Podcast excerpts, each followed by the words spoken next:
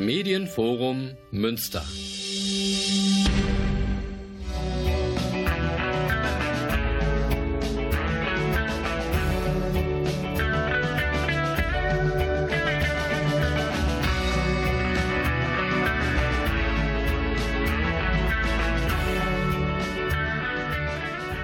Guten Abend Münster, Sie hören Radio Fluchtpunkt. Mein Name ist André Schuster.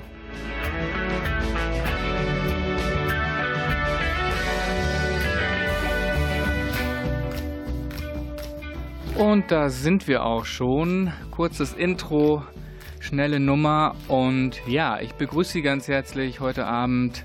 Radio Fluchtpunkt, das Magazin der GGUA Flüchtlingshilfe. Und ja, wir haben wieder ein spannendes Thema. Und zwar werden wir heute über Kirchenasyl, Kirchenasyle sprechen, was das denn überhaupt ist. Und dazu habe ich mir jemanden eingeladen und begrüße ganz herzlich Benedikt Kern hier bei mir im Studio. Und ähm, ja, Benedikt, wir sind ja per Du, äh, deswegen nicht wundern.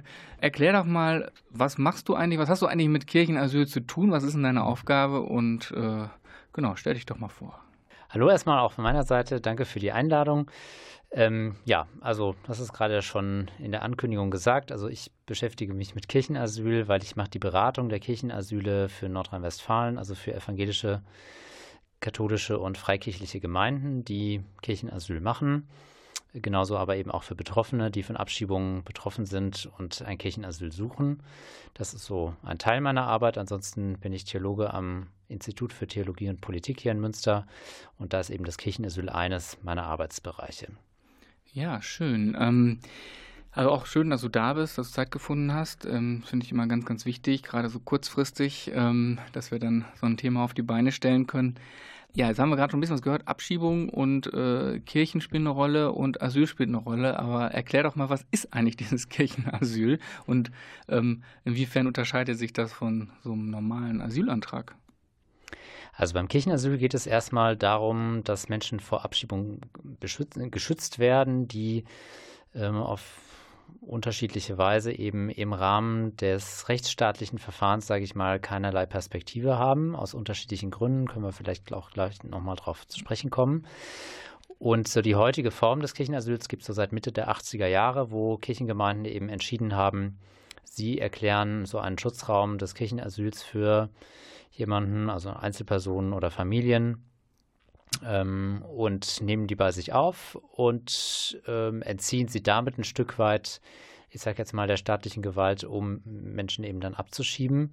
Das Ganze ist nicht rechtlich geregelt, also es findet, ich sage mal, mhm. außerhalb des Asylrechts statt, ist insofern ähm, eine Praxis des zivilen Ungehorsams, weil Kirchen hier sehr bewusst eben eine bestimmte Schwelle, Schwelle überschreiten und von sich aus sagen, also es gibt gute Gründe, die legitim sind, Menschen zu schützen, auch wenn wir uns hiermit ähm, außerhalb, sage ich jetzt mal, des Asylrechts bewegen, durch diese Form des Schutzes.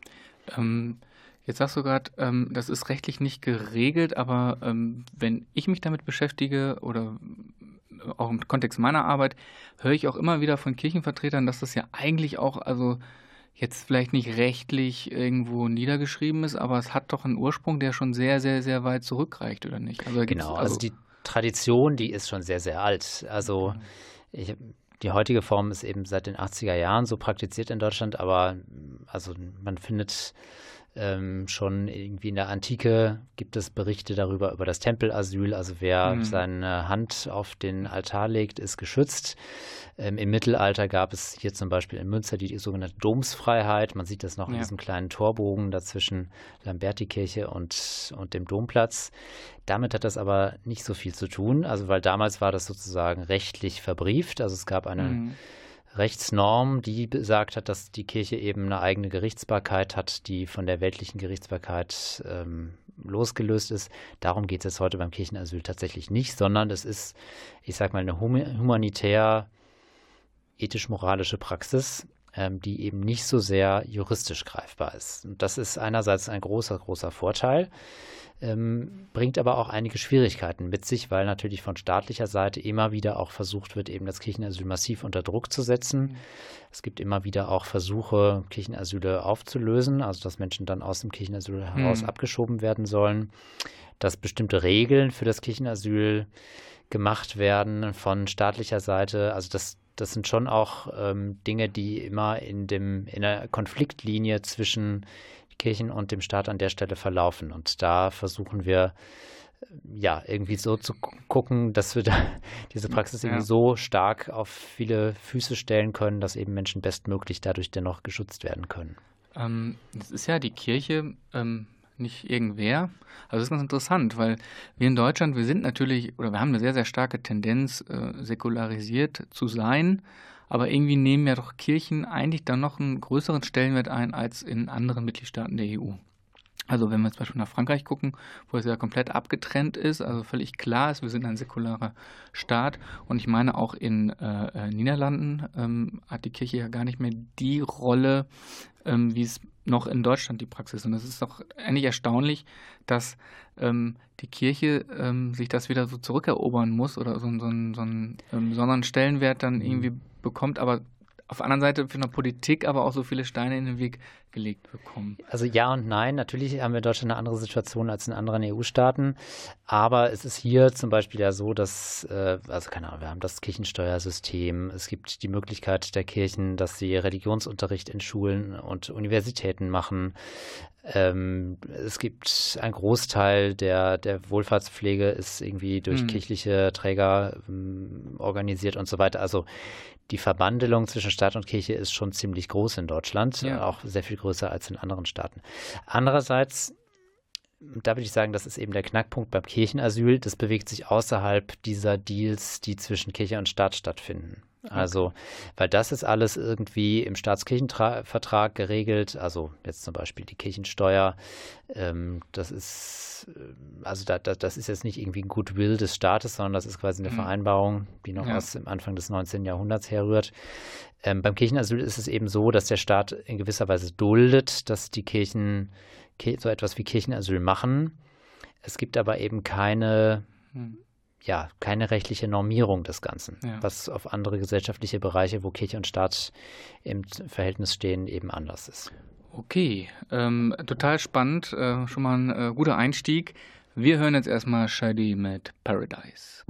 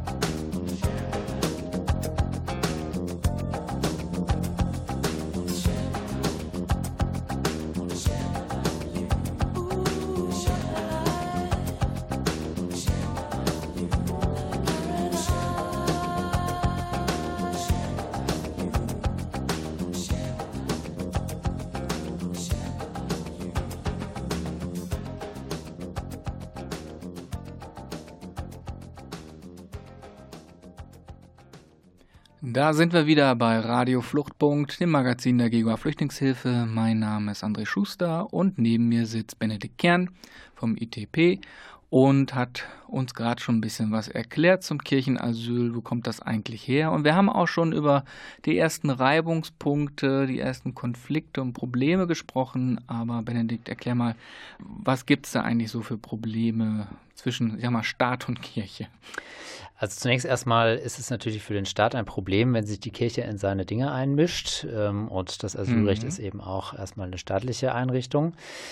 2015 gab es so eine, ja, doch irgendwie eine Kehrtwende, sage ich mal. Also vorher war das Kirchenasyl immer in irgendeiner Weise schon auch so geduldet, dass zum Beispiel hier in Nordrhein-Westfalen alle Landesregierungen seit.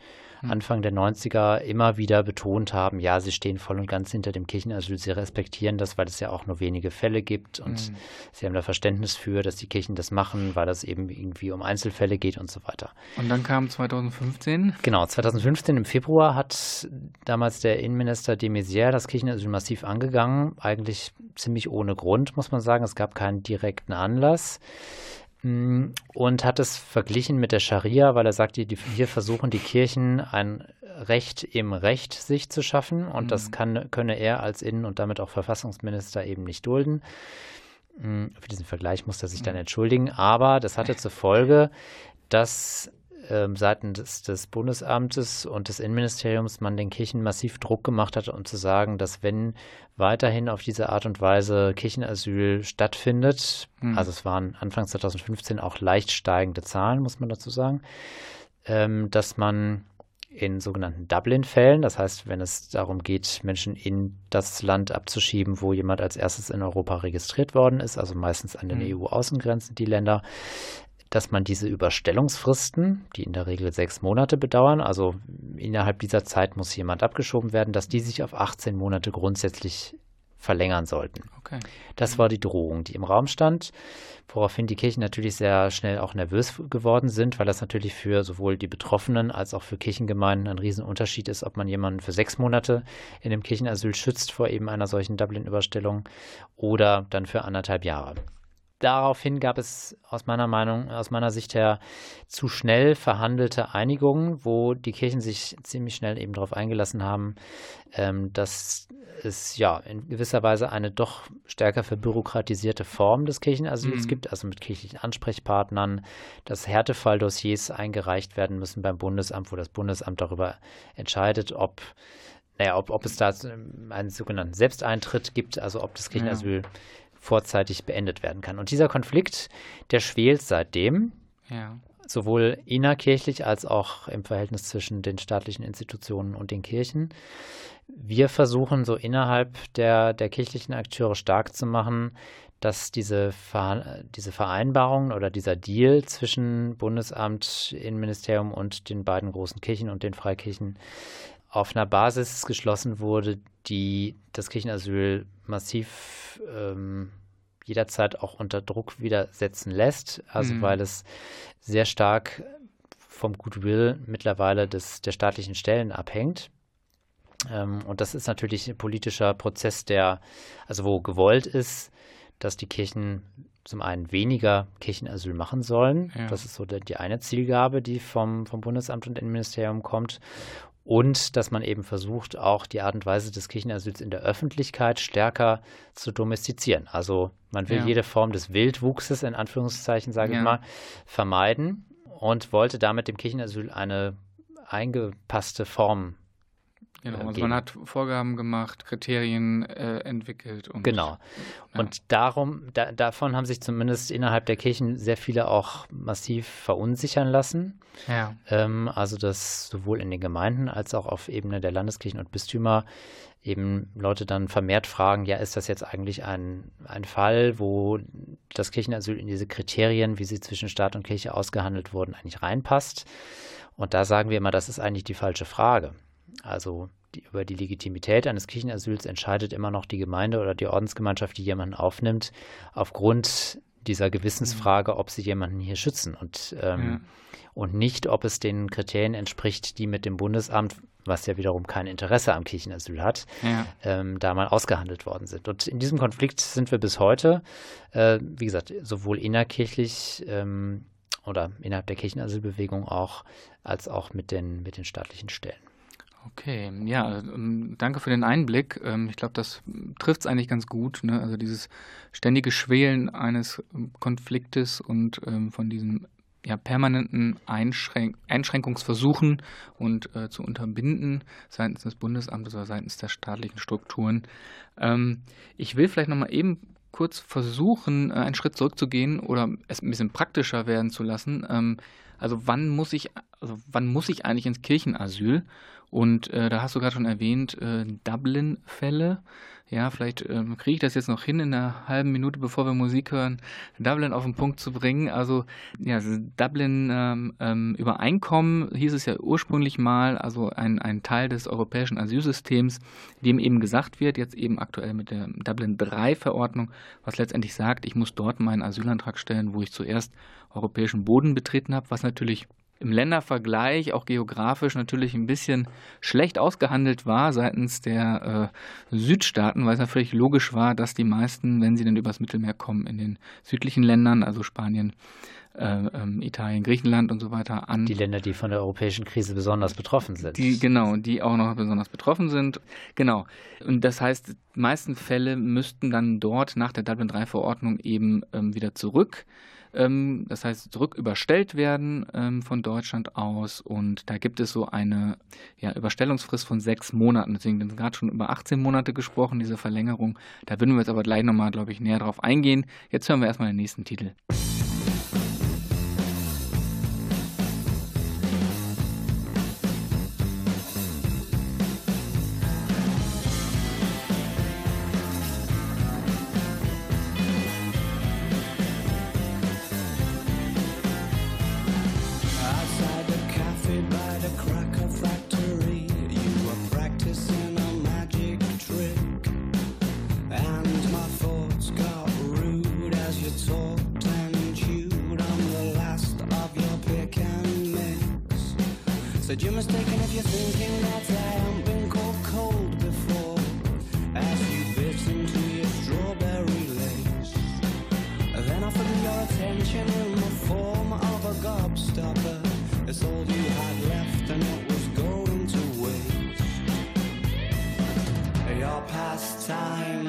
Consisted of the strange and twisted and deranged. And I loved that little game you had called Crying Lightning, and how you like to aggravate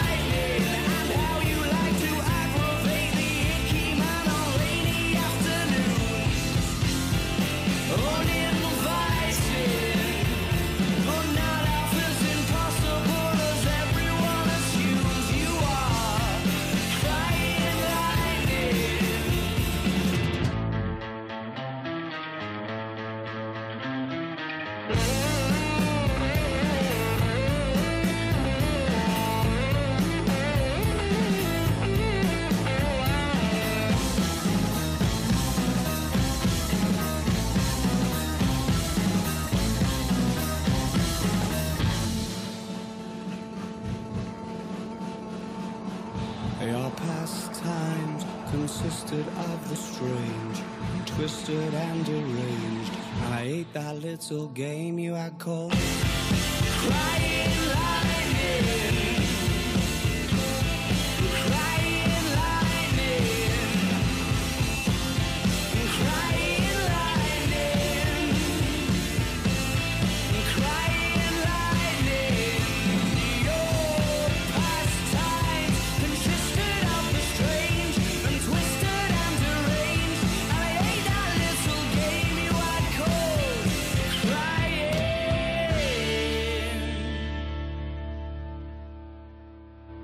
Radio Fluchtpunkt, das Magazin der GIGA Flüchtlingshilfe. Mein Name ist André Schuster. Bei mir im Studio immer noch Benedikt Kern.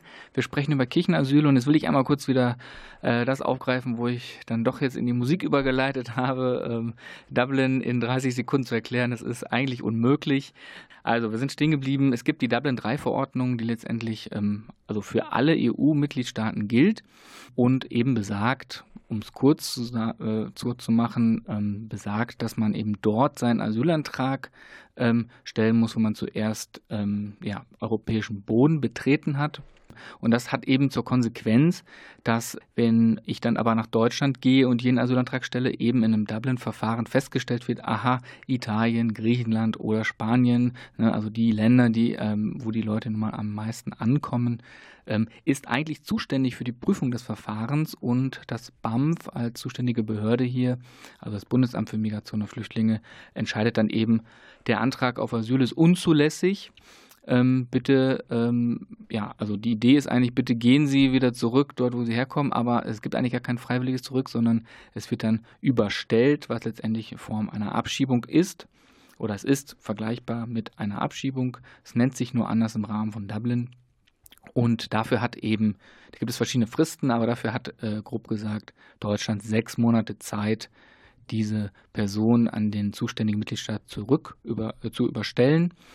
Und ähm, ja, wenn Sie es nicht schaffen sollten, in diesen sechs Monaten die Person zu überstellen, dann wäre ein äh, nationales Verfahren zu eröffnen. Das heißt, dass Deutschland dann zuständig wird und das Asylverfahren durchführen muss.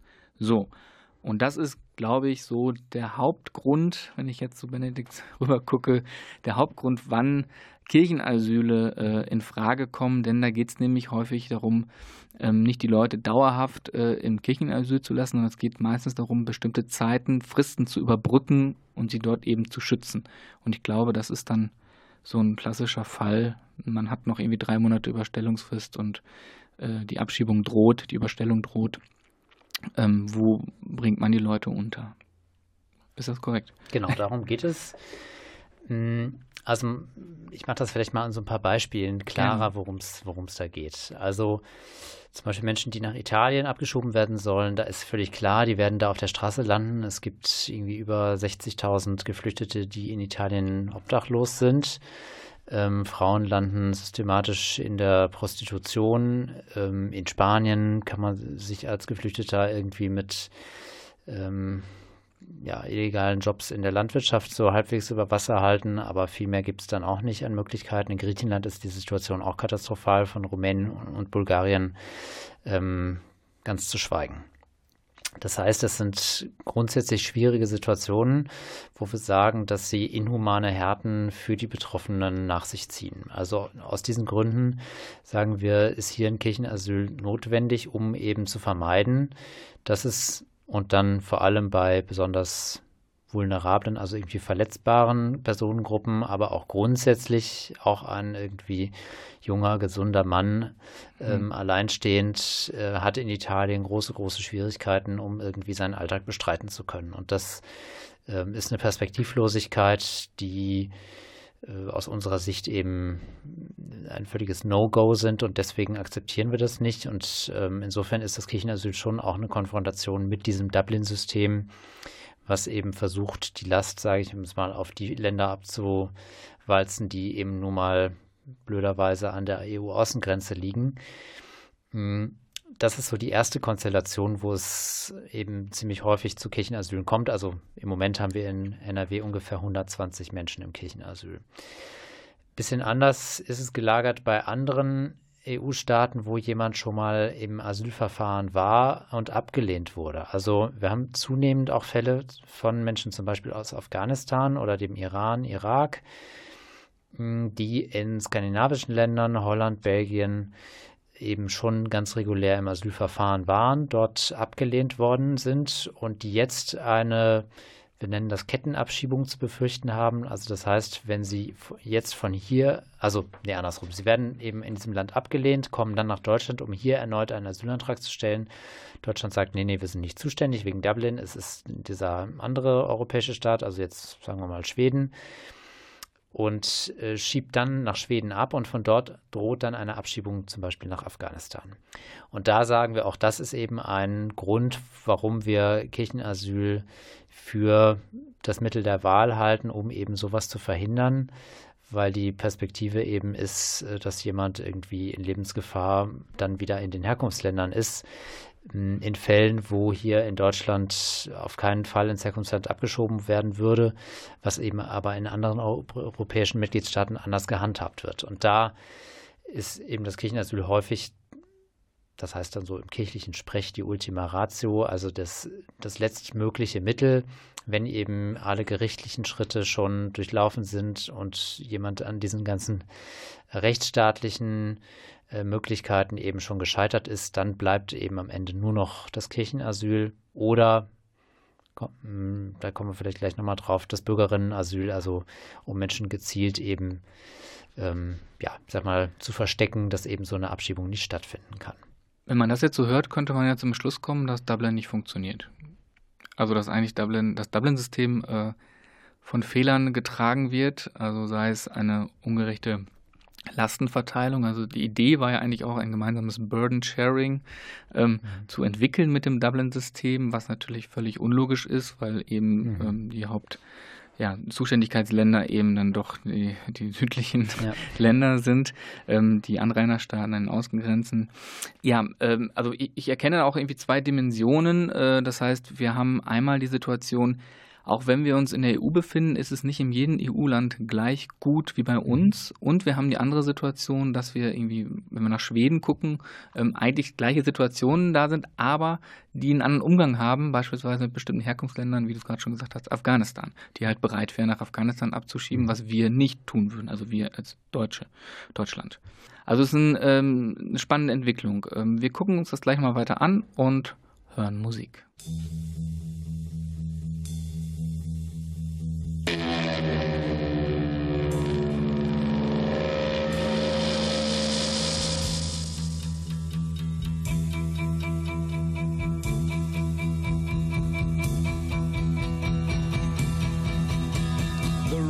Were so much colder then.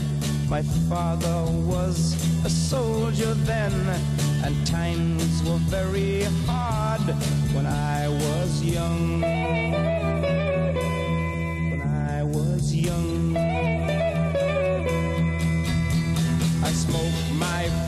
Cigarette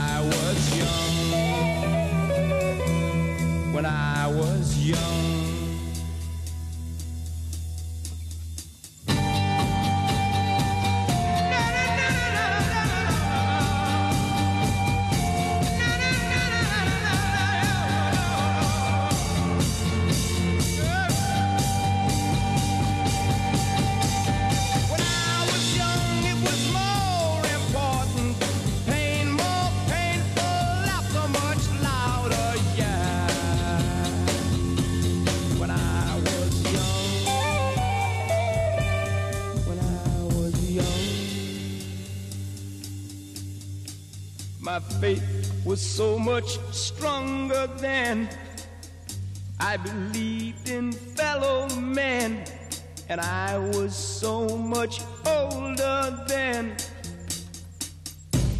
When I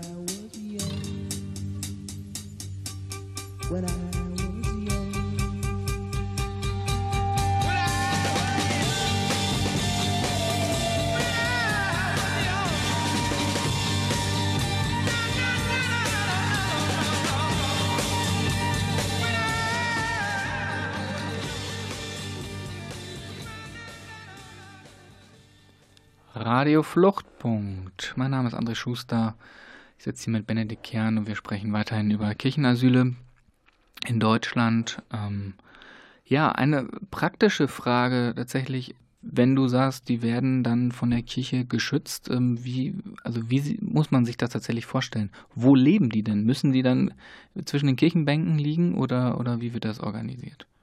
Also es ist so, dass in den allermeisten Fällen Gemeinden jemanden aufnehmen äh, in Gemeindezentren oder also irgendwie im Pfarrheim unten im Keller gibt es noch einen Jugendraum, der da leergeräumt wird oder es gibt vielleicht sogar auch Räume, die irgendwie für andere Dinge sonst genutzt werden in einem Pfarrhaus oder auch privat, äh, also ähm, Wohnungen, die in kirchlicher Hand sind. Mhm. Manchmal kommt es tatsächlich dazu, das ist dann immer so das, das Bild, was viele haben, dass irgendwie eine Kirchen, also real auch in einem Kirchenraum stattfindet. Das ist aber tatsächlich nur sehr, sehr selten. Also in der Regel ist es irgendwie so, dass es eben in Räumlichkeiten ist, wo die Kirche erstmal so das Hausrecht hat. Und ähm, darum geht es auch in erster Linie, also zu sagen, das ist jetzt hier die ladungsfähige Anschrift, die man eben den Behörden mitteilt. Und damit gilt dann auch das Kirchenasyl. Also es ist jetzt nicht so zu verstehen, dass man jetzt irgendwie nur auf dem, auf dem Grundstück da und sobald man seinen Fuß auf den Bürgersteig jenseits des Grundstücks setzt, dass dann sofort die Polizei kommt und jemanden festnimmt. Sowas hat es in der Vergangenheit tatsächlich immer mal wieder auch gegeben. Aber in der Regel ist es nicht so eine ganz strikte Auslegung, die von Behördenseite an der Stelle äh, gemacht wird. Okay. Wie sieht das denn dann aus? Also, welche Form der Unterstützung bekommen Sie denn außer das Dach über dem Kopf? Hm. Also wer im Kirchenasyl ist, fliegt erstmal aus dem regulären Leistungsbezug raus, also mh, hm, bewegt sich außerhalb der normalen Maßregelungen, sage ich mal. Also sprich, es gibt keine finanziellen Leistungen mehr. Also das heißt, das Taschengeld muss durch eine Gemeinde abgedeckt werden. Das gleiche gilt auch für Krankenversorgung. Also wenn jemand im Kirchenasyl krank wird, ist das immer ein Problem.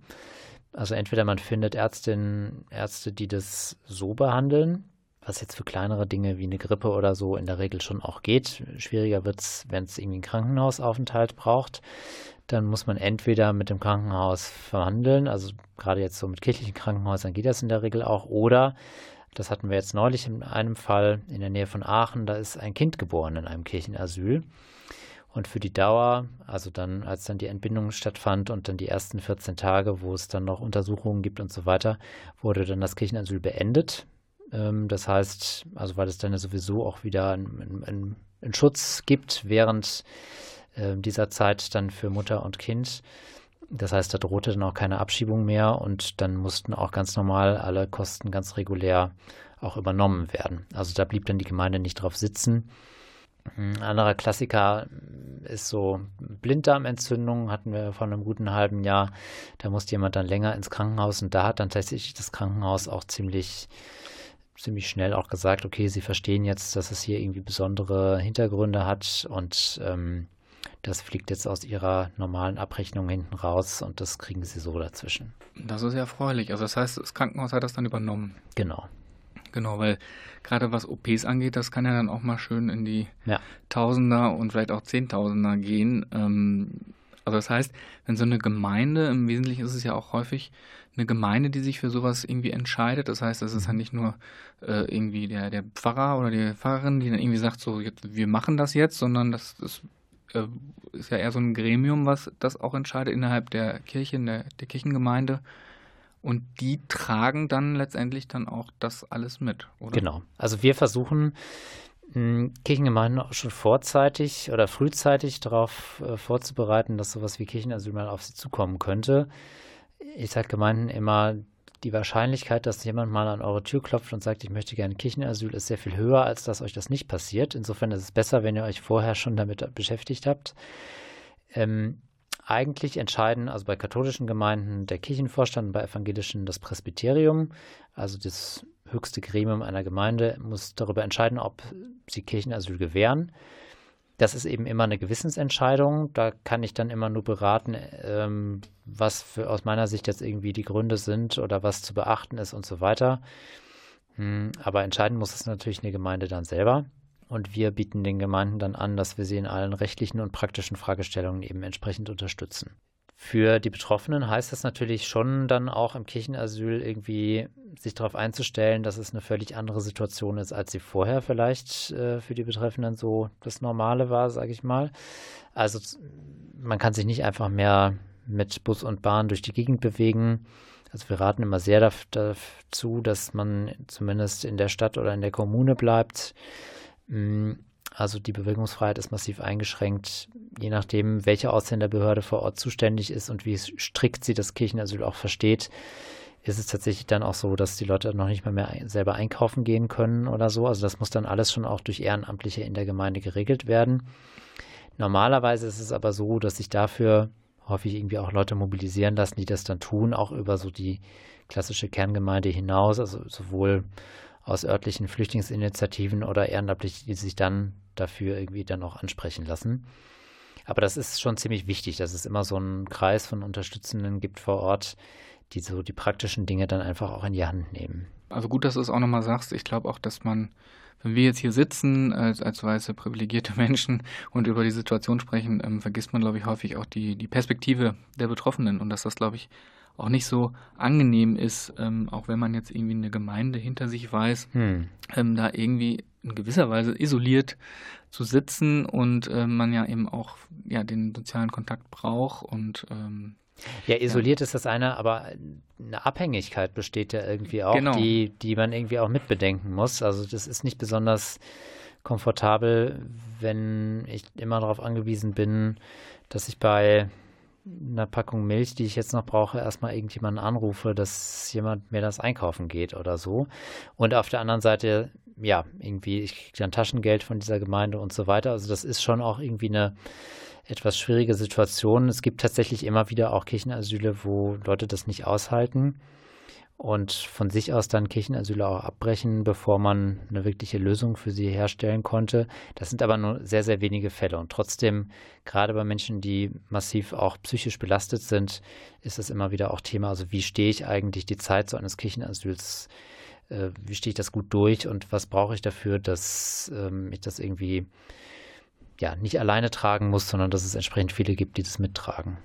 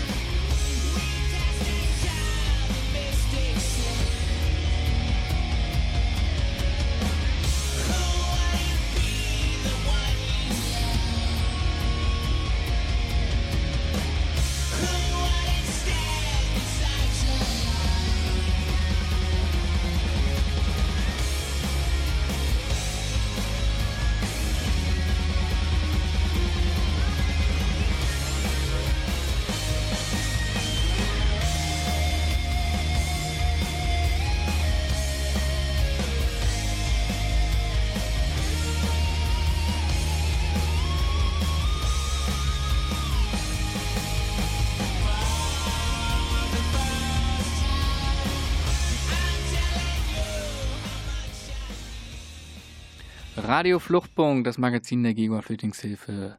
Es geht weiterhin um Kirchenasyle und wir haben es gerade schon ein bisschen die Perspektive der Betroffenen gehört. Ähm, wir haben uns angehört, wie ist es eigentlich in so einem äh, Kirchenasyl zu leben, wo wohnen die und wie werden sie unterstützt. Die äh, entscheidende Frage ist natürlich, ähm, wie geht es weiter? Und ähm, du hast vorhin schon mal erwähnt, 120 Fälle in NRW, aber kannst du vielleicht generell noch mal irgendwie was zu ein paar Zahlen sagen? Ja, also es, wir haben entsetzlich viele Leute auf der Warteliste, weil irgendwie klar ist, ähm, dass eben die Dublin-Abschiebezahl in den letzten Jahren steigt und immer mehr Menschen eben sich das für das Kirchenasyl dann entsprechend auch interessieren, weil sie wissen, dass das ihre einzige Chance ist. Hm, ich versuche Gemeinden immer klarzumachen, dass sie, wenn sie sich darauf einlassen, einen ziemlich hohen Schutzfaktor bieten. Also in gut 98 Prozent aller Fälle geht ein Kirchenasyl auch so gut zu Ende, dass für die Betroffenen irgendwie auch eine weitere Perspektive daraus erwachsen kann. Das Bundesamt versucht das manchmal andersrum zu drehen und sagt, dass gerade mal in zwei Prozent aller Fälle das Kirchenasyl erfolgreich beendet werden kann. Damit meinen sie Fälle, wo es sogenannte Selbsteintritte gibt durch diese Dossierverfahren, ähm, von denen ich am Anfang gesprochen habe. Das heißt, ähm, sorry, ähm, das heißt, ähm, wo das BAMF dann von sich aus sagt, äh, wir erklären einen Selbsteintritt genau. und, und äh, das Kirchenasyl hat sich damit erledigt. Und das Kirchenasyl damit beendet werden kann. Genau. Und das ist aber eben in den allerseltensten Fällen der Fall. Ähm, und damit wird aber im Grunde genommen versucht, das Kirchenasyl öffentlich zu delegitimieren, indem man sagt, das ist ja überhaupt nicht äh, erfolgreich. Wie gesagt, andersrum gesehen, also wenn jemand die, diese sechs Monate Überstellfrist in einem Kirchenasyl übersteht, dann würde ich sagen, ist ein Kirchenasyl erfolgreich, weil eben das, was man erreichen wollte, nämlich die Abschiebung, damit dann nicht stattgefunden hat. Wie geht es jetzt nach einem, genau, du hast gerade schon gesagt, ähm, ein bisschen mit den, mit den Zahlen wird glaube ich, deutlich, aber wie geht es jetzt danach weiter? Jetzt ist die Überstellungsfrist abgelaufen. Dann müsste doch jetzt eigentlich, ich habe es ja vorhin auch schon erklärt, nach der Dublin-3-Verordnung eigentlich irgendwie die Zuständigkeit nach, in Deutschland übergehen und ein nationales Verfahren eingeleitet werden. In der Regel, also eigentlich müsste das so sein. Mittlerweile versucht das Bundesamt aber, das Kirchenasyl eben auch weiter unter Druck zu setzen, indem diese Fristen auf 18 Monate hochgesetzt werden, weil man sagt, Kirchenasyl sei wie ein Untertauchen, also dass sich jemand mhm. aktiv der Abschiebung entzieht. Dagegen klagen wir sehr erfolgreich, ähm, aber also die allermeisten Gerichte sehen das so wie wir, dass Kirchenasyl eben kein Untertauchen ist, weil ja die Adresse bekannt ist, aber eben nicht in allen Fällen kommt das durch und dann dauern Kirchenasyl tatsächlich manchmal auch anderthalb Jahre, was für die Betroffenen natürlich besonders schwierig ist. Danach in der Regel geht es also entweder nach diesen sechs oder spätestens nach den 18 Monaten äh, geht es dann aber eben ins nationale Asylverfahren über. Okay, und äh, erklär noch mal kurz, jetzt äh, weiß ich, dass unsere Zeit schon relativ knapp ist, aber vielleicht schaffst du es noch mal irgendwie eine Abgrenzung zu machen. Es gibt noch dieses Bürgerinnenasyl. Was, was ist das und inwiefern unterscheidet sich das oder ist es vielleicht Genau, also das Kirchenasyl reicht eben bei weitem nicht aus, um entsprechend viele Menschen vor Abschiebung zu schützen, wie es eigentlich notwendig wäre. Das Bürgerinnenasyl ist der Versuch, das eben auszuweiten auch auf zivilgesellschaftliche Akteure außerhalb der Kirchen. Also dass Menschen sagen, dass sie bei sich privat jemanden bereit sind aufzunehmen, um vor Abschiebung zu schützen mm, und zum Beispiel so eine Dublin-Frist zu überbrücken. Das hat einen doppelten Charakter. Der eine ist eben die ganz konkrete direkte Solidarität, Menschen bei sich aufzunehmen und damit eben zu schützen. Und die andere Seite ist, dass das aber eben auch eine etwas breiter aufgestellte Kampagne ist eben zu sagen, diese Formen der Abschiebung sind völlig illegitim. Hier in Münster haben wir dazu vor gut einem Jahr eine Initiative zum Bürgerinnenasyl gegründet, wo wir eben hier auch Menschen zum einen suchen, die bereit sind, Menschen bei sich aufzunehmen und so zu schützen und zum anderen aber auch Leute, die sagen, dass sie öffentlich erklären, ja, dass sie das für die richtige Praxis halten, weil sie eben mit dieser Abschiebepolitik ähm, damit nie, überhaupt nicht einverstanden sind und da eben etwas dagegen setzen wollen. Hast du eine Zahl oder ist das nicht bekannt? Äh also wir haben in Münster hier zurzeit zumindest von denen wir wissen, im Moment drei Menschen im Bürgerinnenasyl. Ähm, viel mehr werden wahrscheinlich vor allem auch in den migrantischen Communities stattfinden. Also da ist das ja seit Jahren schon gang und gäbe, mhm. ähm, dass eben da auch Menschen einfach, ich sage jetzt mal, versteckt werden. Wir versuchen das breiter auf die Zivilgesellschaft eben auszuweiten und zu sagen, das ist eine Sache, die uns alle angeht, entweder tatsächlich jemanden aufzunehmen oder zumindest öffentlich zu deklarieren, dass das gut, richtig und legitim ist. Okay, an Betracht der Zeit äh, würde ich vorschlagen, dieses Thema sollten wir vielleicht in einer Extrasendung nochmal behandeln. Das finde ich nämlich sehr, sehr spannend, weil sich da noch viele, viele Fragen anschließen. Ja, ich kann aber an dieser Stelle nur sagen, erstmal vielen Dank, Benedikt, dass du heute hier in der Sendung warst und ähm, ja, zu 90 Prozent über Kirchenasyl gesprochen hast. Also vielen, vielen Dank. Es war sehr erhellend auf jeden Fall. Und ja, ansonsten ähm, kann ich nur sagen, vielen Dank ans Medienforum und einen großen Dank an Klaus Blödo, Blödo Entschuldigung, der die Technik im Griff hat. Ansonsten kann ich nur sagen, schalten Sie auch nächstes Mal wieder ein. Und mein Name ist André Schuster. Haben Sie noch einen schönen Abend. Comes the sun. Sun. I say it's alright.